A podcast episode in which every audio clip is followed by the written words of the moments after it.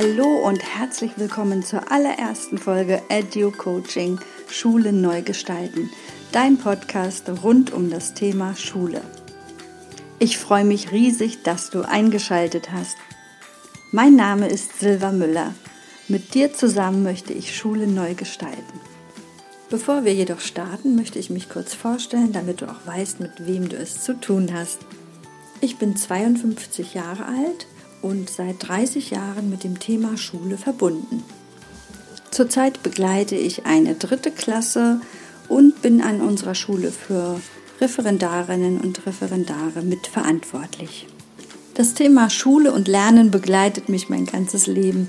Schon als kleines Mädchen spielte ich oft Schule und hatte schon mit neun Jahren mein erstes Klassenbuch mit fiktiven Namen. Wir hatten auf jeden Fall eine ganze Menge Spaß. Das änderte sich dann mit Schuleintritt. Da ging der Ernst des Lebens los. Da gibt es ja auch so ein schönes Kinderbuch dazu. Und äh, so habe ich das auch wahrgenommen damals. Ja, jetzt wurde ernst gelernt und man musste sich anstrengen. Das äh, wurde mit Schule verbunden. Ich bin zu DDR-Zeiten zur Schule gegangen. Wer es selbst erlebt hat oder sich damit beschäftigte, weiß, was Schule in dieser Zeit bedeutete. Gleichschritt, Einheitlichkeit, zentrale politische Bildung, aber auch viel Gemeinschaft. Das heutige Prinzip der Gesamtschulen, das erinnert mich an meine Schulzeit. Es wurden alle gemeinsam unterrichtet und jede einzelne war ein wichtiger Teil der Gruppe. Es gab Dienste, die verteilt wurden und ich erinnere mich noch gerne an unser Gruppenbuch. Da wurde jede Woche eingetragen, welche Highlights es so gab. Es war immer eine Auszeichnung, wenn man in dieses Gruppenbuch reinschreiben durfte. Mit Eintritt der Pubertät, so siebte, achte Klasse, wurde es dann komplizierter in Schule, weil es ja keine freie Meinungsäußerung gab. Als Kind und Jugendliche war man ständig im Konflikt, was darf ich sagen, was nicht. Man hörte ja auch zu Hause verschiedene Meinungen über das System. Ich bin evangelisch aufgewachsen, was zusätzliche Probleme bereitete. Die Kirche wurde eher als Störfaktor im sozialistischen System betrachtet und Glaube an sich war verpönt. Erstaunlicherweise bekam ich trotzdem einen der begehrten Studienplätze als Unterstufenlehrerin, heute Grundschullehrerin. Abgesehen davon, dass es ein sehr politisches Studium war, wurden wir methodisch und didaktisch sehr gut auf die Schule vorbereitet. Jede Seminargruppe bekam gleich zu Beginn des Studiums eine Patenklasse an einer Schule, die sie dann das ganze Studium über begleiteten. Wir führten dort unsere Unterrichtsbesuche durch und haben eine richtig gute Bindung zu den Kindern aufgebaut. Das gab mir als Junglehrerin natürlich enorm viel Sicherheit. Ja, und um es jetzt mal ein bisschen abzukürzen, nach dem Studium konnte ich gar nicht als Lehrerin arbeiten, weil ich sofort gekündigt wurde. Es gab im Osten einen sogenannten Lehrerüberhang, was ja heutzutage kaum vorstellbar ist, dass es zu viele Lehrerinnen und Lehrer gibt. Aber damals war es so. Es gab für mich dann die Möglichkeit, noch einmal neu zu studieren, um einen anerkannten Abschluss als Lehrerin zu bekommen. Da ich aber bereits Familie hatte, mein Sohn war geboren, ähm, war das für mich keine Option und ich entschied mich dann für einen ganz anderen Weg. Ich begann eine Ausbildung zur Arzthelferin. Diese Zeit war sehr bereichernd für mich. Ich merkte aber auch, dass es so für mich nicht reicht, dass da noch etwas anderes kommen muss. Ich entschied mich für ein Heilpraktiker-Fernstudium. Mein zweiter Sohn wurde dann geboren und es begann die Zeit meiner Naturheilpraxis. Ich hatte dann eine eigene Praxis auch und habe an Schulen Projekte angeboten und auch mal Vertretungsstunden gegeben. Das wechselte sich so in dieser Zeit ab. Dadurch, dass ich an so vielen verschiedenen Schulen war, bekam ich einen guten Überblick über Möglichkeiten und auch Grenzen des Unterrichtens und auch über Organisationsformen. Da war wirklich alles dabei und im Nachhinein finde ich das äh, sehr bereichernd. Von sehr autoritär mit äh, Lautsprecherdurchsagen im Klassenzimmer bis hin zu freien Schulen, Werkstattarbeit. Ja, war so ziemlich alles dabei. Mit dem Schuleintritt meiner Kinder war ich natürlich auch wieder dichter dran am Thema Schule und ich wollte mitmischen, ich wollte mich wieder direkter beteiligen. Seit 2013 bin ich wieder hauptberuflich Lehrerin mit ganz viel Herzblut und der Vision, Schule zu verändern. In Hamburg absolvierte ich dann noch anderthalb Jahre eine Ausbildung zur Glückslehrerin oder Lehrerin für das Schulfach Glück mit der Vision, dieses Fach in Schule zu etablieren. Das war auch teilweise möglich an manchen Schulen. Mm, die bessere Variante ist für mich jetzt gerade, Sequenzen aus dem Schulfach Glück in den ganz normalen Unterricht zu integrieren. Ja, und das ist der perfekte Übergang für mich, um auf Edu-Coaching zu kommen. Freude am Lernen, glückliche Momente, das wünsche ich mir für Schule, für die Kinder, die in die Schule gehen, für die Lehrerinnen und Lehrer natürlich auch und für alle Beteiligten. Schule soll, Schule darf Spaß machen. An dieser Stelle ein kleiner Buchtipp. Verena Friederike Hasel hat ein Buch geschrieben, Der tanzende Direktor. Da beschreibt sie den Schulalltag ihrer Kinder in Neuseeland und es ist wirklich so bereichernd, so erfrischend und mutmachend. Da möchte man auch wirklich sofort loslegen und die Dinge ausprobieren, die sie da so beschreibt. Also wirklich sehr empfehlenswert der tanzende Direktor. Und wenn du schon an Schule arbeitest oder schon erste praktische Einblicke bekommen hast, dann weißt du wahrscheinlich auch, dass Veränderung und Erneuerung richtig viel Arbeit bedeutet, viel Mut und hauptsächlich Geduld. Und alleine ist es kaum zu schaffen. Wir brauchen eine Gemeinschaft, Gleichgesinnte und das gibt es bereits. Schulen im Aufbruch ist so eine Gemeinschaft, um Margret Rasfeld, die da wirklich ganz viel schon aufgebaut hat, den Friday eingeführt hat. Und ja, wir sind nicht allein, das ist mir auch bewusst geworden im äh, Zuge der Vorbereitung auf Edu-Coaching. Der Schlüssel ist für mich jetzt, sich zusammenzutun, Gleichgesinnte zu finden, sich auszutauschen, kreativ zu sein. Ähm, ganz nach dem äh, Beispiel in Neuseeland, wie Frau Hasel geschrieben hat, dass da wirklich ein Beamter dann durchs Land reist und die besten Ideen sammelt und das in anderen Schulen dann auch umgesetzt wird. Und sowas würde ich total toll finden.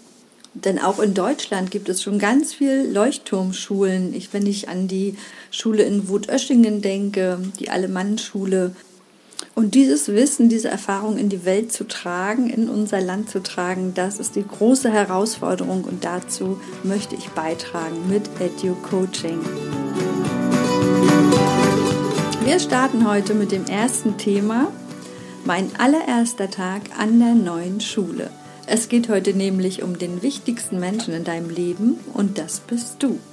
Wenn du gesund bist, wenn du dich wohlfühlst, überträgt sich das auf dein ganzes Umfeld. Und deshalb geht es heute um dich. Du hörst gleich ein Situationsbeispiel und anschließend bekommst du eine Analyse und vier Experten-Hacks, die du dann sofort in deinem Schulalltag umsetzen kannst.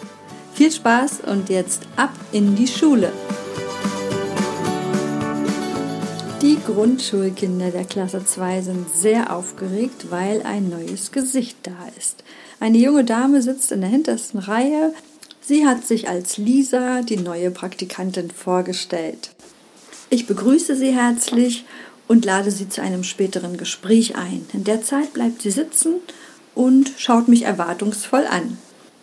Während ich den Unterricht vorbereite, strömen die Kinder in Scharen zu ihr. Grundschulkinder sind sehr neugierig und auch teilweise distanzlos. Und die eine ja, zuppelt an ihrer Bluse rum, die andere fährt ihr in die Haare, die dritte schreit ihr quasi ins Ohr. Mein Signal zur Stunde äh, unterbrach dann das bunte Treiben und die Kinder gingen auf ihre Plätze.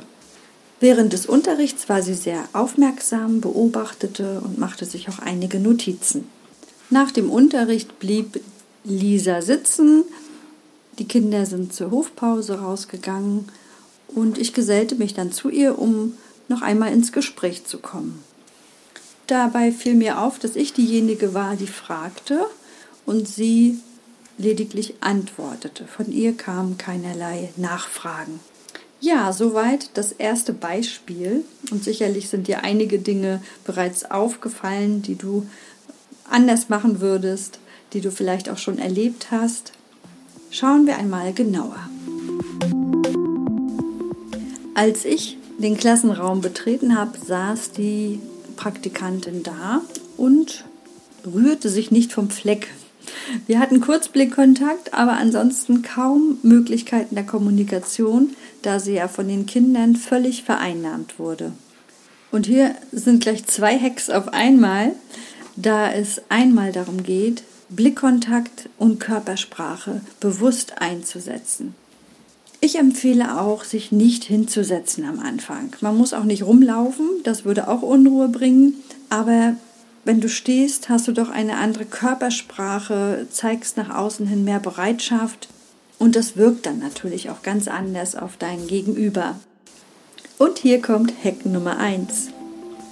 Körpersprache ist auch eine Sprache. Und die Krone ist der Blickkontakt. Setze beides bewusst ein. Die zweite Schlüsselsituation war für mich dann der Umgang Praktikantin Kinder. Hier wurden eindeutig zu wenig Grenzen gesetzt. Die Kinder haben ja die junge Frau förmlich vereinnahmt und das kommt dadurch, dass sie halt die Grenze nicht wahrnehmen. Und da spielt natürlich auch Körpersprache eine Rolle. Aber hier gibt es auch noch andere Möglichkeiten, sich abzugrenzen. Und das muss man sich natürlich erstmal im Kopf klar machen. Wie möchte ich mich vorstellen? Ne, sage ich meinen Vornamen oder sage ich doch lieber Frau Müller, Frau Meier? Darüber kann man dann auch einen gewissen Abstand schaffen. Und auch als Praktikantin möchtest du ja dann Einfluss nehmen auch und die ein oder andere Unterrichtssequenz geben. Und das macht es dann schwierig, wenn der Start so ist wie hier in unserem Beispiel. Hack Nummer zwei: Geh auf Augenhöhe mit den Kindern und setze klare, freundliche Grenzen. Möchte ich auf das Gespräch am Ende der Stunde eingehen. Das verlief, wie du ja gemerkt hast, sehr einseitig. Ich habe gefragt, sie hat geantwortet. Du als Praktikantin oder als Referendarin bist sofort Teil des Teams, Teil des Kollegiums und so kannst du auch auftreten. Sei neugierig, interessiert, frage nach. Und besonders, wenn du die Möglichkeit dazu bekommst.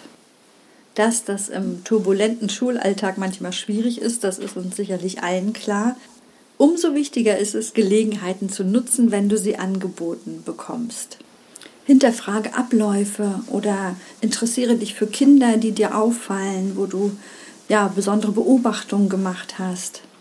Dadurch zeigst du Interesse und auch schon eine gewisse Kompetenz, die du mitbringst. Ich nenne das gerne offene Neugier und da sind wir auch schon bei Hack Nummer 3. Zeige offene Neugier. Stelle Fragen, wenn du die Möglichkeit dazu bekommst oder wenn dir etwas sehr wichtig erscheint und bring dich aktiv ein. Ja, und der vierte Tipp, den ich für dich habe, der wurde jetzt in der Geschichte nicht so deutlich. Ich finde ihn sehr wichtig. Es geht nämlich um die Namen. Ich habe mir angewöhnt, mir recht schnell und früh Namen von Kolleginnen und Kollegen und von Kindern einzuprägen. Du trittst dann viel schneller in Beziehung zu dem Gegenüber. Besonders bei Kindern, die gerne Grenzen austesten, da hilft dieser Namenstrick.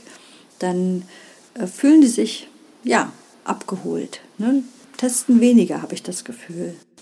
Der Name ist ja etwas sehr Persönliches und wenn wir wertschätzend und achtsam damit umgehen, dann können wir ganz viel erreichen bei den Kindern.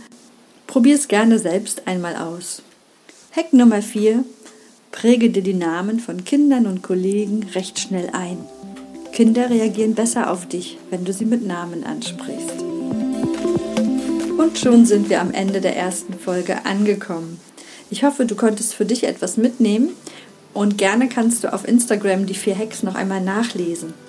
In zwei Wochen kommt die nächste Folge von Edu Coaching. Da geht es um das Thema Bindung. Gerne kannst du mich auch kontaktieren. Schau einfach in die Show Notes und ja, abonniere gerne meinen Kanal, wenn es dir gefallen hat.